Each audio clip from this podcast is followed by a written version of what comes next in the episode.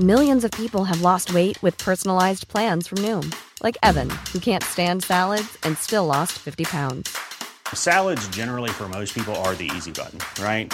For me, that wasn't an option. I never really was a salad guy. That's just not who I am. But Noom worked for me. Get your personalized plan today at Noom.com. Real Noom user compensated to provide their story. In four weeks, the typical Noom user can expect to lose one to two pounds per week. Individual results may vary.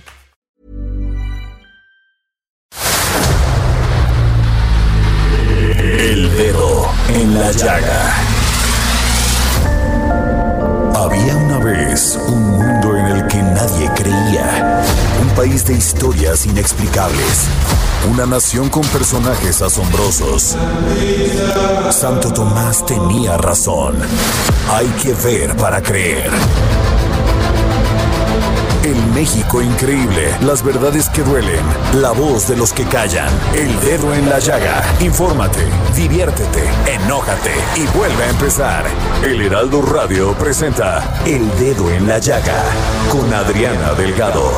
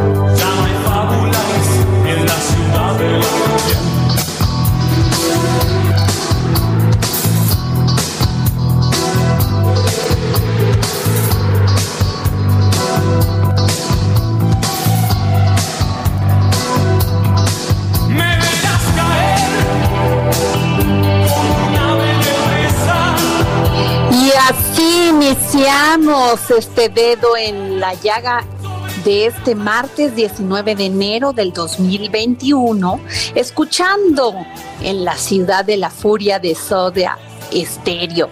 Y esta canción está dedicada especialmente al jefe Alfredo González, director editorial del grupo Heraldo, por su cumpleaños, que fue el sábado pasado, jefe. Alfredo, te mandamos un gran saludo todo el equipo que hace posible el dedo en la llaga, deseando que cumplas muchos, muchos años más. Y este tema musical es uno de los más grandes éxitos de esta banda de rock argentino, el cual pertenece al disco titulado Doble Vida, el cual fue lanzado en 1988. En la ciudad de la furia ha sido considerada no solo como un himno de rock argentino, sino como un himno de rock en español. Cabe recordar que su disco Doble Vida marcó el fin de la primera etapa de Soda Stereo, que consistía en una imagen exótica y abrió camino a la etapa de madurez de la banda del rock.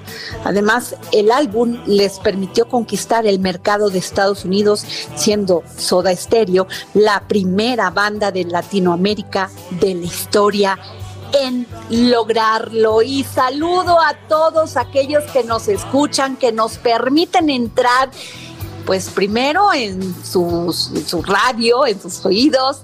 Y muchísimas gracias también por permitirnos entrar a su corazón. Se lo agradecemos todo el equipo que hacemos todos los días para usted este programa El Dedo en la Llaga. Y les voy a contar porque fíjense, a través de un pronunciamiento público el día de ayer, los gobernadores emanados del Partido Acción Nacional insistieron en hacer un llamado al gobierno federal para que sea personal de salud los que apliquen las vacunas contra el coronavirus. Insistieron en su petición al gobierno federal para que la aplicación de las vacunas contra el COVID se lleve a cabo por la vía de los consejos estatales de vacunación que forman parte del sistema nacional de vacunación. Los mandatarios que integran que integran la Asociación de Gobernadores de Acción Nacional, GUAM por sus siglas, recuerdan que la semana pasada hicieron la misma petición a la Secretaría de Gobernación, pero a la fecha no han tenido respuesta a su planteamiento, por lo que ahora insisten. Y dicen ellos, insistimos en que las y los mexicanos merecen ser atendidos por profesionales en espacios adecuados con una logística impecable que les cuide y proteja. No podemos olvidar que la vacunación en su segunda etapa será para atender a adultos mayores que requieren de mayor cuidado, atención y comodidad. Y es cierto porque sin duda alguna uno de los pues de quienes les ha pegado más duro. Y bueno, ya tenemos a la subsecretaria de Relaciones Exteriores, Marta Delgado, en la línea. Subsecretaria, ¿cómo está? A tu auditorio, con mucho gusto de estar aquí contigo. Muchas gracias, subsecretaria. Pues, ¿qué nos puede decir de que hoy llegaron 200, 200 mil, 219 mil dosis más de la vacuna? ¿Cuántas, cuántas dosis en, en total han llegado? ¿Cuántas vacunas han llegado, subsecretaria, hasta el momento? Oigo muy mal, Adriana, no, no está conectado bien mi... Bueno. Adriana, ya te este, digo mejor. Ya me oye mejor, subsecretaria. tenemos en la línea a la subsecretaria Marta Delgado. Subsecretaria, ¿cuántas vacunas han llegado hasta el momento a México? Mira, ahorita han llegado 766.350 vacunas. Hoy llegó el cargamento de los martes, ¿no? De 219.000 y con eso, bueno, te da la cifra que te, que te, que te dije estamos eh, recibiendo este cargamento excepcional porque, bueno, como sabes, la empresa está ahorita redefiniendo sus, su producción y por tres semanas México y ningún país vamos a recibir de la fábrica de PERS las vacunas de Pfizer. Entonces, con estas dosis tenemos 766.350. Y este, subsecretaria, eh, dice el secretario de Relaciones Exteriores, Marcelo Ebrard, que este, en este trimestre se podrán vacunar 14 millones de personas. Muchas personas de este, y los comentarios que se escuchan no solamente en redes es que dudan de esto. ¿Qué nos puede decir? Mira, Adriana, México tiene un plan, eh, más bien una, una serie de acuerdos con diferentes farmacéuticas para, para poder acceder a estas vacunas distintas de manera temprana. Eh, los que la Cancillería ha conseguido son los contratos que tenemos con el COVAX, pero el COVAX empezará, no sé, finales de marzo, principios de abril, y también AstraZeneca, CanSino y Pfizer. La única vacuna que estamos recibiendo en este momento es la de Pfizer y acabamos de ver reducidas las dosis que vamos a recibir en las siguientes tres semanas. Sin embargo, CanSino y Astra van a, mandar eh, el antígeno a México AstraZeneca desde Argentina, CanSino desde China, y se van a envasar en nuestro país. Eh, la, la, la apuesta que tenemos es que estas vacunas, envasándose en México, serán producciones de millones de ellas que podamos acceder semanalmente y podamos reponer este tiempo que ha sido un poquito más lenta la, el suministro. Adicionalmente, la Secretaría de Salud también tiene ya pláticas con las la vacuna rusa. El secretario subsecretario López Gatel ha estado eh, en pláticas con la vacuna rusa y todas estas vacunas en su conjunto dan ese número que el secretario Ebrard anunció en su conferencia mañanera esta mañana. Subsecretaria, eh, sobre la vacuna eh, rusa, Sputnik, mucha gente tiene como dudas que porque no ha pasado por los lineamientos o por decir los protocolos de la OMS. ¿Qué piensa usted? Mira, esa es una pregunta muy, muy técnica que le corresponde al sector salud, pero lo que sé es que todas las vacunas tienen que pasar por fase 1, 2 y 3 de ensayos clínicos. Eh, la, la, tercera fase puede ser un corte del ensayo clínico y que la tiene que autorizar la COFEPRIS para poderse aplicar. Entonces, eh, en México hoy hay varios ensayos clínicos en curso. Tenemos el de Cancino, que dará su corte muy pronto, quizás esta semana mismo, Adriana. Tenemos el de Janssen, que ya terminó el ensayo clínico en México, con pocos voluntarios, 400, pero participando del ensayo global.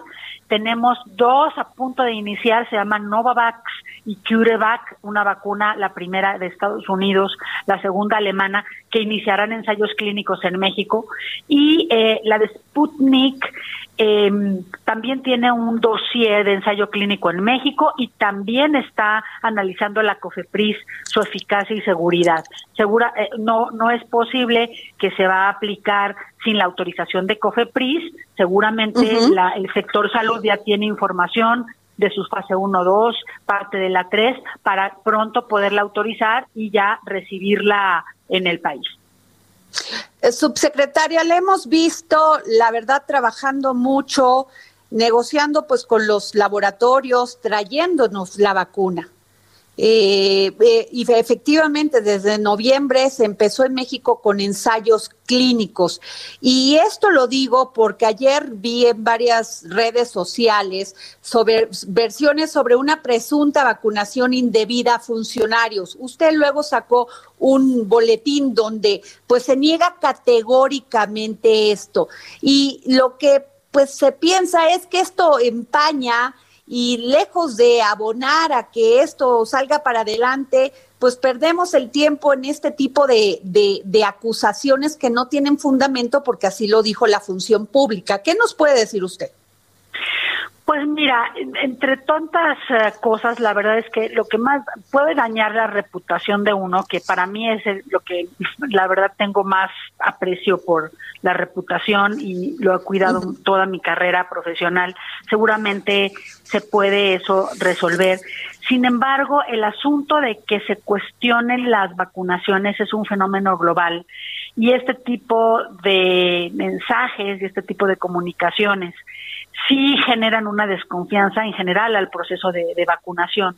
Creo que nosotros todos tenemos que abonar a que las personas los ciudadanos tengan confianza en que cualquier vacuna que se aprueba por la COFEPRIS es segura y eficaz. En el mundo hay una campaña global en contra de esta pues de esta de estas tendencias de que dicen que las vacunas en general, no la del COVID, pero todas son dañinas, que no sirven. Eh, en el caso este de esa acusación, bueno, México sí tiene un ensayo clínico en curso en, el país. Muchos eh, eh no creas, Adriana, que ha sido fácil convencer personas, ¿no? Que vayan y, sean voluntarios, porque en principio eh, es un ensayo doble ciego, puede tocarte o no la vacuna y además todavía en una etapa en la que no está autorizada por el país, aunque el ensayo clínico sí está autorizado por la COFEPRIS, ¿no? Muchos funcionarios de Relaciones Exteriores y de otras secretarías son eh, voluntarios de ese ensayo clínico y bueno, ojalá tengamos buenas noticias a fines de esta semana de los resultados. Son 14 mil voluntarios los que han participado ya hasta el momento de México en un ensayo clínico que es de 40 mil a nivel del mundo, o sea que domina el ensayo clínico México. Y eso es importante porque, Adriana, nosotros vamos a poder conocer cómo funciona esa vacuna en la genética mexicana. No es lo mismo el funcionamiento de una vacuna o de un antígeno en, una, en la raza aria, en la raza asiáticos, que en tu propia genética. Y por eso es que el canciller Ebrard también ha privilegiado que vengan los ensayos clínicos a nuestro país, porque queremos conocer de primera mano cómo funcionan las distintas vacunas en nuestra genética. En el caso de Pfizer y de AstraZeneca no se hicieron ensayos clínicos de fase 3 en México, pero se hicieron en población latina en Brasil, en Argentina, en Chile, en Perú. Entonces, así es como los, los países latinoamericanos también podemos intercambiar información de las diferentes vacunas. Pues muchas gracias por habernos tomado la llamada, Marta Delgado, subsecretaria para Asuntos Multilaterales y de, y de Derechos Humanos. Muchas gracias y gracias por el esfuerzo, por traer esto rápidamente, las vacunas, que la verdad, pues nadie, nadie contaba con la, con lo terrible que podía ser esta pandemia. Muchísimas Como gracias, siempre, muy contenta de platicar contigo, Adriana. Estoy a tu disposición y un saludo nuevamente a tu auditorio. Muchas gracias. Y bueno, pues nos vamos con Bernardo Noval en este su momento. El arte en los ojos de Bernardo Noval. Oye, mi Bernie, en este su momento cultural, ya no lo dije.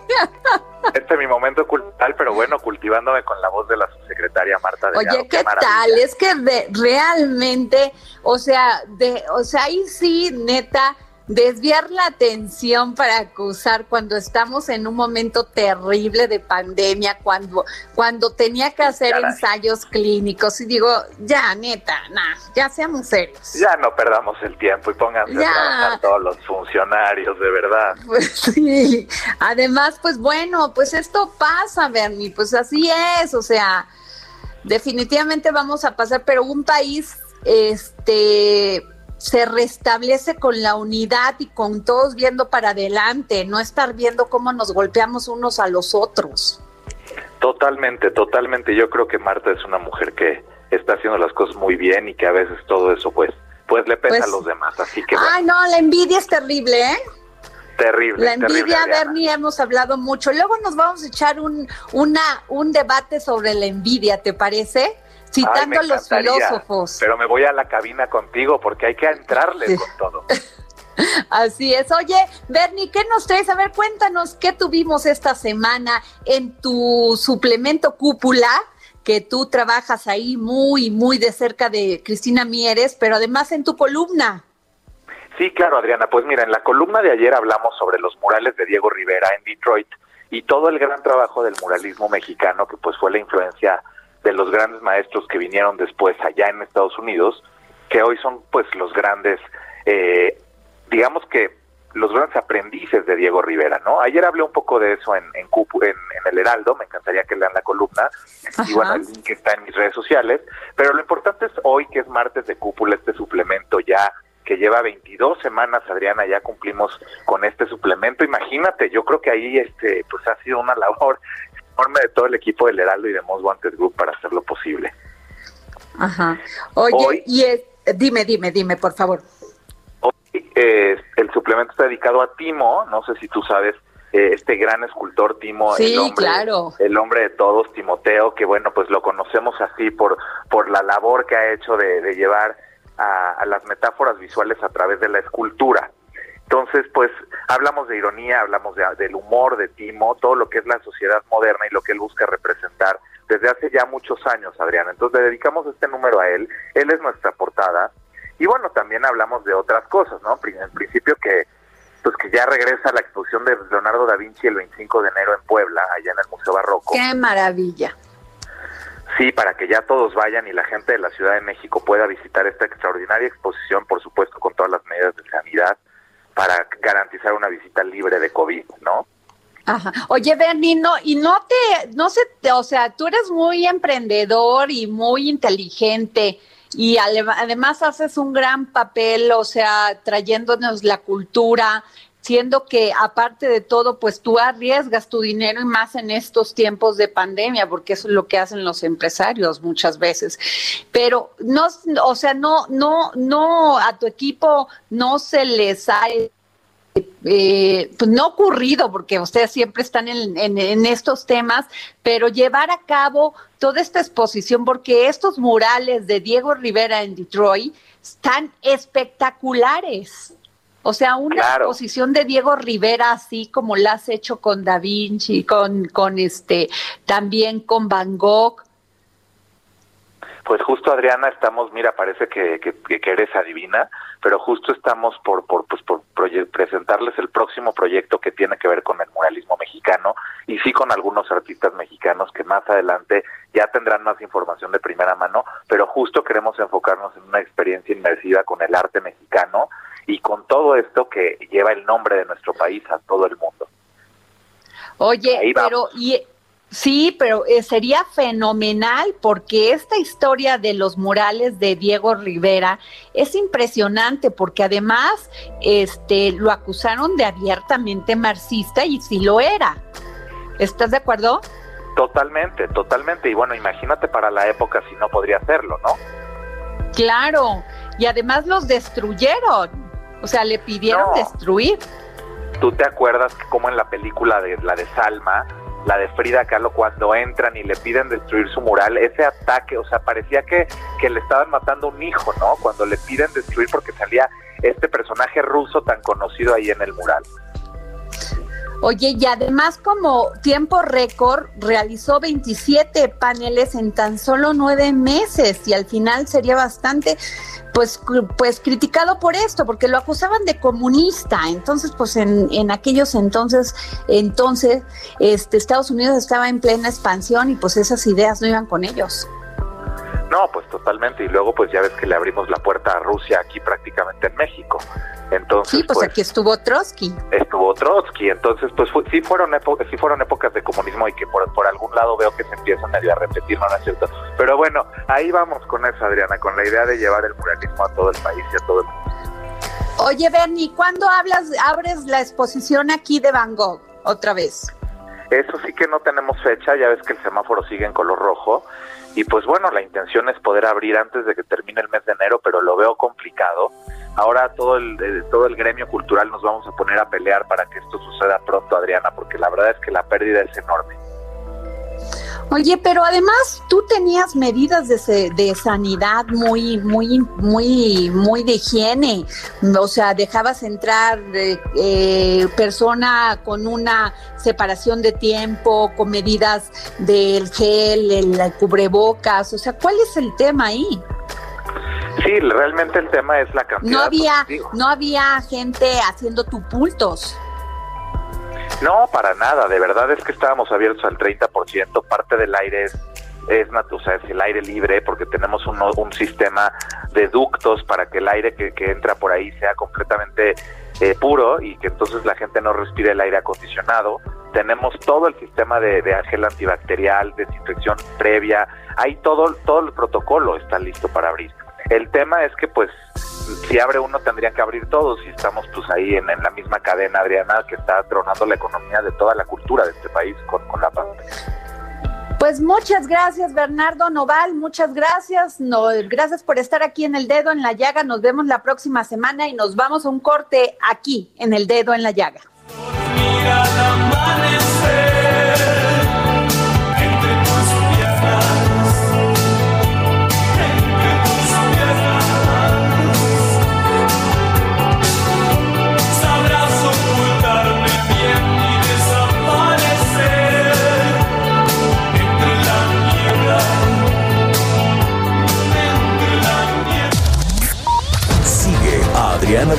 Su cuenta de Twitter. Arroba Adri Delgado Ruiz. Además, te invitamos a enviar tus opiniones y comentarios en texto o por mensaje de audio a través de WhatsApp al 55 2544 3334. Y si quieres escuchar El Dedo en la Llaga de El Heraldo Radio, en cualquier momento y donde quiera que te encuentres, descarga el podcast disponible en Spotify y iTunes. Heraldo Radio. La HCL se comparte, se ve y ahora también se escucha. Heraldo Radio. Sigue a Adriana Delgado en su cuenta de Twitter en arroba Adri Delgado Ruiz. Y envíanos tus comentarios vía WhatsApp al 55 25 44 33 34 o 55 25 02 21 04.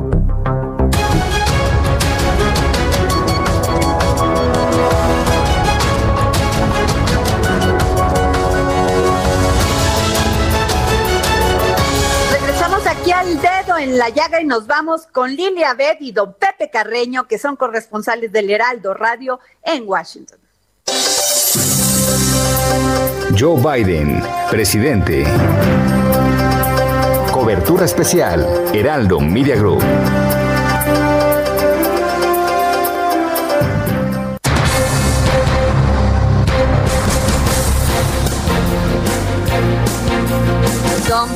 Pepe, y, Lilia Abed. ¿Cómo están, queridos compañeros? ¿Qué tal el frío en la capital de los Estados Unidos? Hola Adriana, qué gusto estar aquí contigo. Pepe, muchos saludos. Yo estoy aquí en la calle y hace un frío, la verdad, fuerte, Adriana, pero aquí andamos. Yo acabo de entrar, Sí, don Pepe, dígame, dígame. yo, yo acabo de entrar y coincido totalmente. Es decir, no es tanto, aunque no es tanto el frío, sino el vientecillo ese que se cuela y que cala. Este, eh, Lila, este, mañana a las 12 del día, hora del este, Biden será el cuadragésimo sexto presidente de esa nación. ¿Cómo está el ambiente hasta este momento en Estados Unidos, en, en la capital? Sí, Adriana, pues yo he estado aquí ya casi una semana y la verdad es que cada día se van restringiendo más eh, las, las medidas de seguridad, las avenidas cada vez más cerradas, la presencia de la Guardia Nacional en cada punto importante eh, de la ciudad, eh, ya reforzado con la Policía del Distrito de Columbia. Eh, en estos momentos, la verdad, sí, sí veo poca gente en la calle, sí a gente peatonal, pero se nota un, un ambiente un poco pesado. La verdad es que a mí, que me ha tocado cubrir otras elecciones presidenciales, normalmente esto es un festejo, es una celebración, y pues el hecho de que el National Mall, el lugar donde se normalmente se juntan todos los ciudadanos para festejar al nuevo presidente, pues está completamente cerrado, ahora ya con, con varias banderas y pilares de luz, pero desde luego que es una inauguración presidencial completamente inusual, eh, muy distinta a las, a las que se dan eh, usualmente, entonces este sí me, me parece que es un ambiente muy muy diferente, pero pues ya todo listo para la toma de protesta el día de mañana. Don Pepe, su opinión, por favor. Mire, tengo que coincidir con Lila. Yo estoy en un hotel que eh, está en, en lo que aquí llaman la zona verde. La zona verde como la que se estableció en Bagdad para seguridad de las embajadas, el personal internacional durante la intervención estadounidense y que aquí ahora ves, es, se vive aquí después hay 25 mil soldados, 25 mil soldados de la Guardia Nacional en una zona de aproximadamente que serán aproximadamente dos kilómetros, dos o tres kilómetros de largo por hasta un kilómetro de ancho o dos en la- que van desde el Capitolio hasta la Casa Blanca, literalmente hasta casi hasta el monumento a, a Lincoln.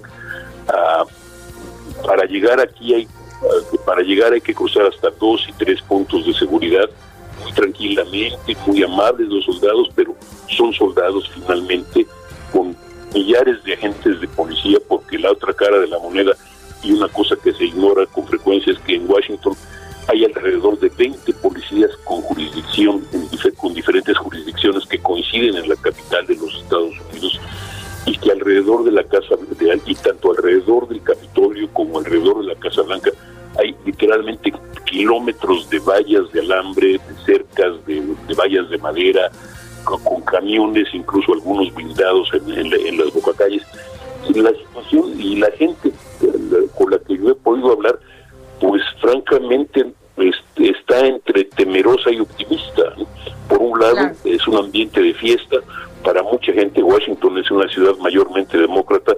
Para mucha gente, eh, valga la expresión, el que Trump se vaya es un momento de optimismo, pero al mismo tiempo la presencia de tantos soldados, la presencia de una seguridad tan evidente, pues no es un efecto, eh, pues sí es un efecto tranquilizante en cuanto a que están cuidados, pero al mismo tiempo es intranquilizante por las razones de que haya sido Claro. necesario que estén aquí. Muy bien. Entonces es, un- es mixto. Lila, mañana va a haber una serie de eventos en, en, en la toma de posesión que se llama América Unida, celebrando América. Eh, van a estar pues eh, Jennifer López, este, Lady Gaga, eh, muchos artistas celebrando pues como lema América Unida en referencia a todo esto que fue el divisionismo durante las campañas rumbo a la presidencia. Sí, así es. Este, el día de mañana ya, a pesar de que todo se va a transmitir de manera virtual y como te lo mencioné, Adriana, no va a estar la presencia de los estadounidenses, están tratando de hacerlo para que todavía se pueda llevar a cabo un festejo. Me parece muy importante eh, también el simbolismo eh, de fondo de tener a Lady Gaga cantando el himno nacional. Ella es una mujer que representa la diversidad, la pluralidad, la, la inclusión y creo que ese es uno de los grandes lemas, no solamente de la eh, campaña electoral, sino de su misma inauguración y de su plan de gobierno. Eh, el hecho también de que todo su gabinete es el más plural, el más diverso. Eh, en la historia de Estados Unidos cuenta con miembros de las comunidades LGBT, hispanoamericanos, afroamericanos, indígenas. Este, yo creo que todo esto cae dentro de lo que están haciendo en los próximos días. Aparte de la toma de protesta, van a estar, ah, van a ir al cementerio en Arlington, a la tumba del soldado desconocido, para luego hacer el desfile que de nuevo se va a transmitir de manera virtual. Entonces no se va a llevar a cabo el, baile inaugural que normalmente se lleva, se da en la noche, pero eh, pues están haciendo lo que pueden dentro de las medidas sanitarias y las medidas de seguridad impuestas, eh, con esperas de que no se vaya a desatar ninguna protesta armada. Pero no solamente aquí en, la capital de Estados Unidos, Adriana, incluso 10 estados ya han llamado a sus distintas guardias nacionales a que estén resguardando sus capitales. Hay varias ciudades que cerraron los capitalios estatales ante estas amenazas de disturbios por información que obtuvo la FBI. Entonces, esto es muy importante y también eh, recalcar que en la Cámara Alta, en el Congreso, Adriana, también se están llevando a cabo el día de hoy las audiencias para confirmar a ciertos miembros de, del gabinete de Joe Biden. Y, y bueno, pues pronto también va a iniciar el juicio político en contra de Donald Trump, aun cuando ya se haya salido del poder. Entonces, mucha actividad en torno a la inauguración presidencial, pero ya mañana arranca la presidencia de Joe Biden. Gracias, Lila. Eh, don Pepe, resaltar la fuerza de nuestra democracia, la perseverancia de nuestro pueblo y nuestra capacidad para unirnos en tiempos difíciles, emerger la fuerza, emerger más fuerte que nunca. ¿Usted cómo ve este ambiente, don Pepe? Con pues un Donald Trump, con un impeachment. Mire, la verdad están muy divididos y la división no es solo entre demócratas y republicanos, sino entre republicanos mismos. Esto es, eh, hoy el, el, líder del Senado, el líder republicano en el Senado, Mitch McConnell, pues literalmente lanzó un golpe terrible cuando aseguró que el, por primera vez públicamente que el presidente Trump había sido responsable, al menos parcialmente, por el ataque de la, del, del, pasado 6 de enero y de hecho, pues ah, eh, eh, eso es considerado, es visto como una ruptura muy, muy importante, muy fuerte en términos de la, de, de la relación entre republicanos, porque ahora sí se ve posible que haya un juicio político en el Senado, ha habido algunas dudas, sí se ve posible que el Senado vote eh, por la impugnación constitucional de Trump y la consecuente ah, prohibición de, participar en nuevas elecciones, pero el y pues sí también quede profundamente dividido porque hay muchísima, hay una gran cantidad de republicanos que sea por, por cualquier razón están de acuerdo con Trump y no reconocen algo, algo y no aceptan la legalidad del gobierno Biden, con lo cual pues francamente hay una situación, se presenta una situación muy compleja y a pesar de las buenas intenciones de Biden no hay, no se ve una reconciliación fácil. Así es, don Pepe. Pues muchas gracias, don Pepe. Vamos a estar muy pendientes, don José Carreño y Lilia Bet, y gracias por por este habernos tomado la llamada para el dedo en la llaga, este queridos compañeros que están eh, cubriendo toda esta toma de posición de Joe Biden en Washington. Gracias. Muchas gracias, Adriana. Saludos, Pepe. Igual. Saludos, Lila. Bueno, pues nos vamos. Fíjense que este fin de semana, entre la noche del domingo y la madrugada del lunes, lamentablemente fue asesinada la joven Alejandra García por un sujeto de nombre Bernardo N quien presuntamente la acosaba meses atrás. Los hechos ocurrieron en el municipio de Río Verde, San Luis Potosí. Ale, como le decían, ¿no? Tenía 21 años y fue asesinada a golpes y su cuerpo fue abandonado en un camino de terracería. De acuerdo con versiones de los medios locales, Alejandra y otra mujer se trasladaban en una motocicleta en las inmediaciones de la colonia María Asunción cuando tuvieron un altercado con este sujeto, quien circulaba en una camioneta. El hombre embistió a las jóvenes, por lo que Alejandra quedó inconsciente en el suelo, de donde Bernardo N. la levantó para llevársela. Horas después, el sujeto fue detenido por policías dado que iba manejando imprudentemente, pero notaron manchas de sangre en sus ropas. Al cuestionarlo sobre la sangre, Bernardo N. habría confesado, así, confesado a sangre fría el asesinato de Ale, como le decían de cariño. Asimismo, reveló la ubicación del cuerpo de la joven de 21 años que más tarde las autoridades localizaron en las calles Reyes cercanas a la supercarretera. Los familiares y amigos de Alejandra, así como colectivas feministas, exigen justicia por el crimen que dejó en orfandad a la pequeña hija de Alejandra. Y estos casos no terminan en este país. Tal pareciera que cuando las mujeres nos empoderamos, les damos armas y justificaciones para matarnos. ¿Y saben por qué? Porque no logran someternos ni con la ni con la palabra ni con el puño. Pero ¿hasta cuándo va a acabar esto? ¿Hasta cuándo los hombres de este país serán, educados en igualdad y equidad? Y es por eso que tengo en la línea a una gran psicóloga, psiquiatra, Yunuen Guido. Yunuen, muy buenas tardes. ¿Qué tal? ¿Cómo estás? Buenas tardes a todos nuestros radioescuchas. Yunuen, no entendemos todavía por qué sigue pagastando esto. ¿Qué estamos haciendo mal a educar a nuestros hijos? Pues mira, Adriana, primero que nada yo quisiera eh, comentarles a nuestros radioescuchas que desafortunadamente la violencia basada en el género es eh, un término que se utiliza para describir estos actos perjudiciales perpetrados en contra de una persona sobre la base de las diferencias que la sociedad asigna a hombres y mujeres, es decir, es un es un crimen, es un acto que se perpetúa en contra de una persona por el simple hecho de ser mujer. Y desafortunadamente esta eh, historia que tú comentabas, pues desafortunadamente no es un caso aislado, ¿no? La violencia de género es un problema que aqueja a todo el mundo, pero en Latinoamérica y por ende en México representa un problema gravísimo y excesivamente preocupante. ¿Tú sabías que los países, por ejemplo, que más eh, violencia y que más crímenes de violencia sexual presentan se encuentran en Latinoamérica a nivel mundial?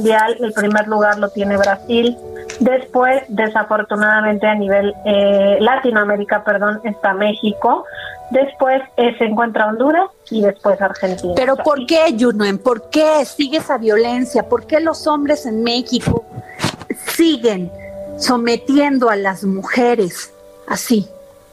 Así es. Mira, estas formas de violencia se perpetúan porque justo estas sociedades latinoamericanas y principalmente la sociedad mexicana está asentada sobre un patrón eh, de patriarcado, ¿no? O sea, todavía estamos ahí y faltan muchísimas generaciones, Adriana, desafortunadamente, para que podamos cambiar esta eh, mentalidad, porque solo la educación realmente va a hacer un cambio profundo sobre esto.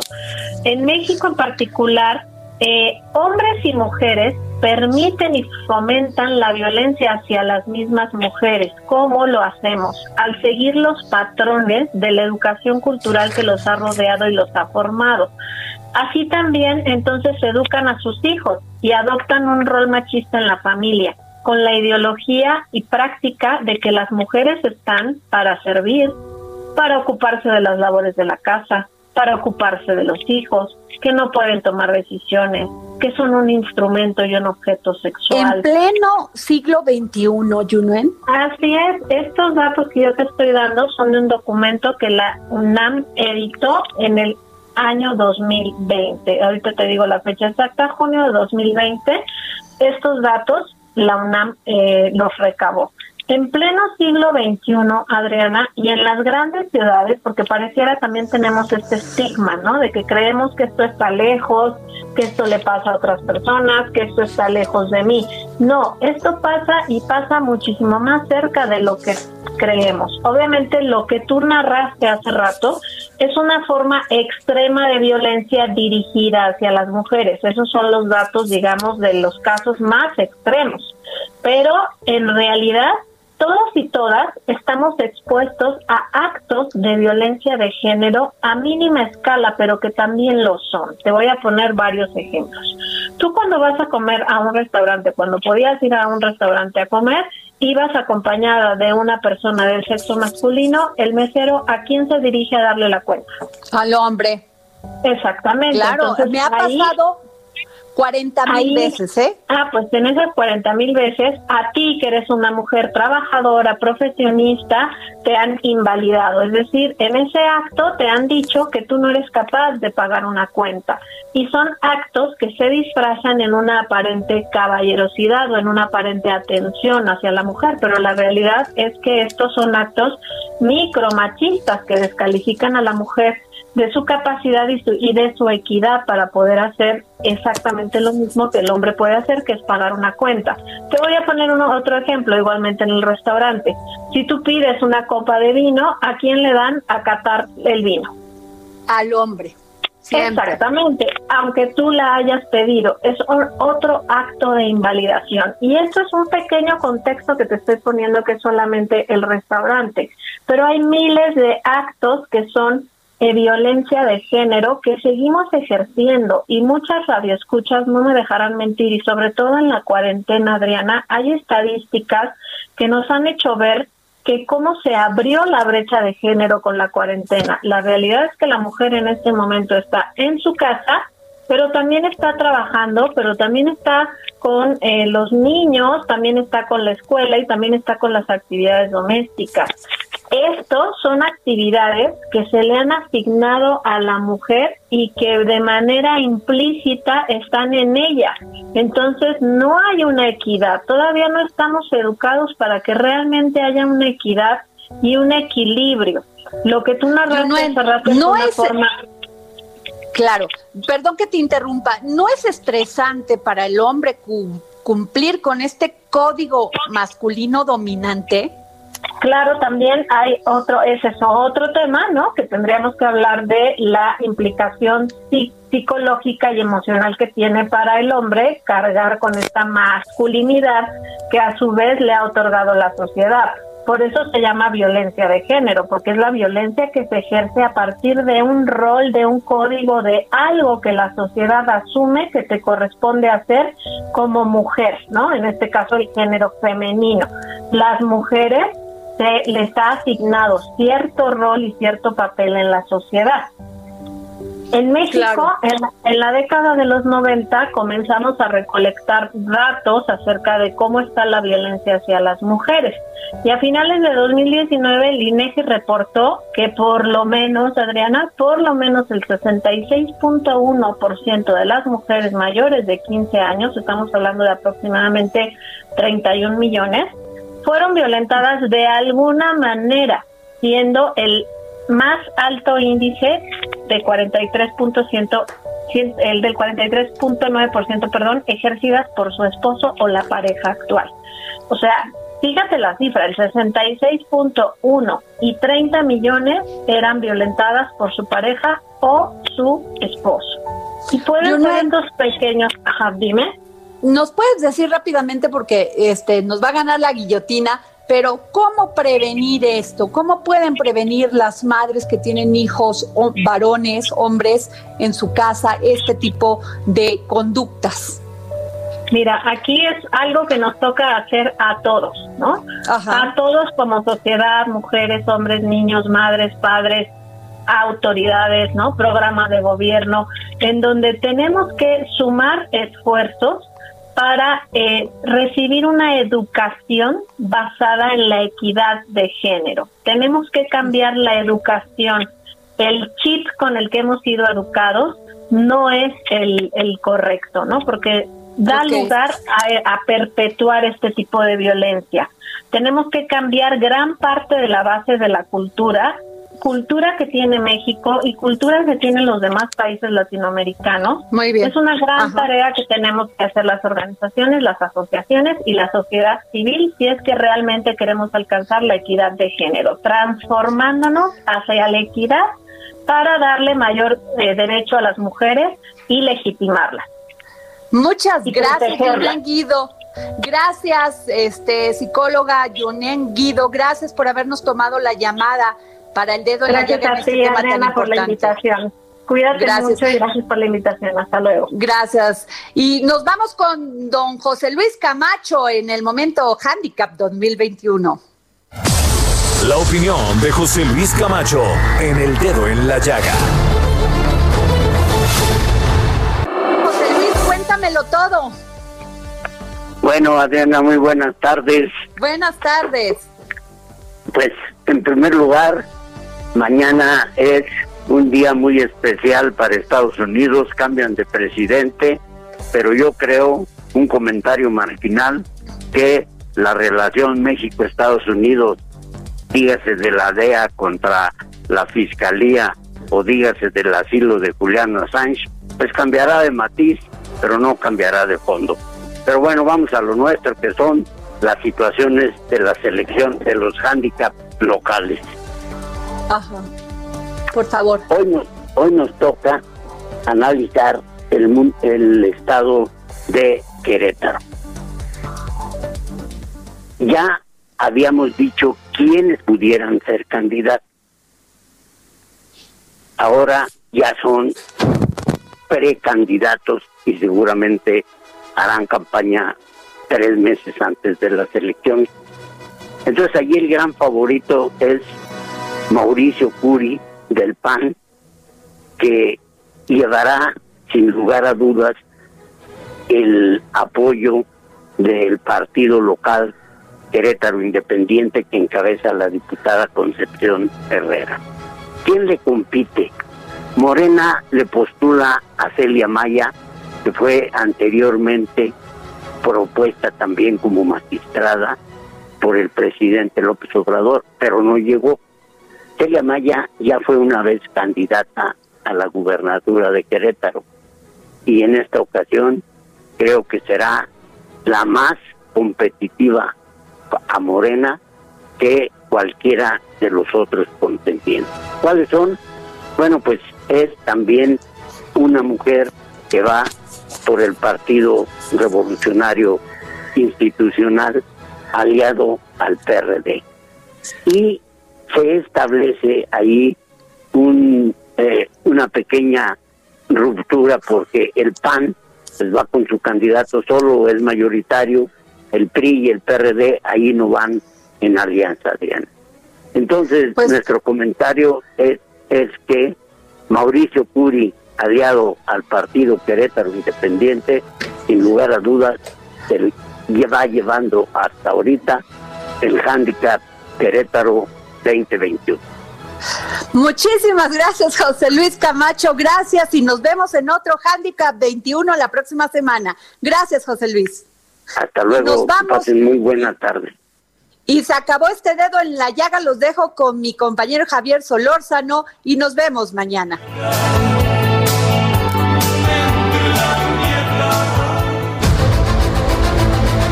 El Heraldo Radio presentó El Dedo en la Llaga con Adriana Delgado.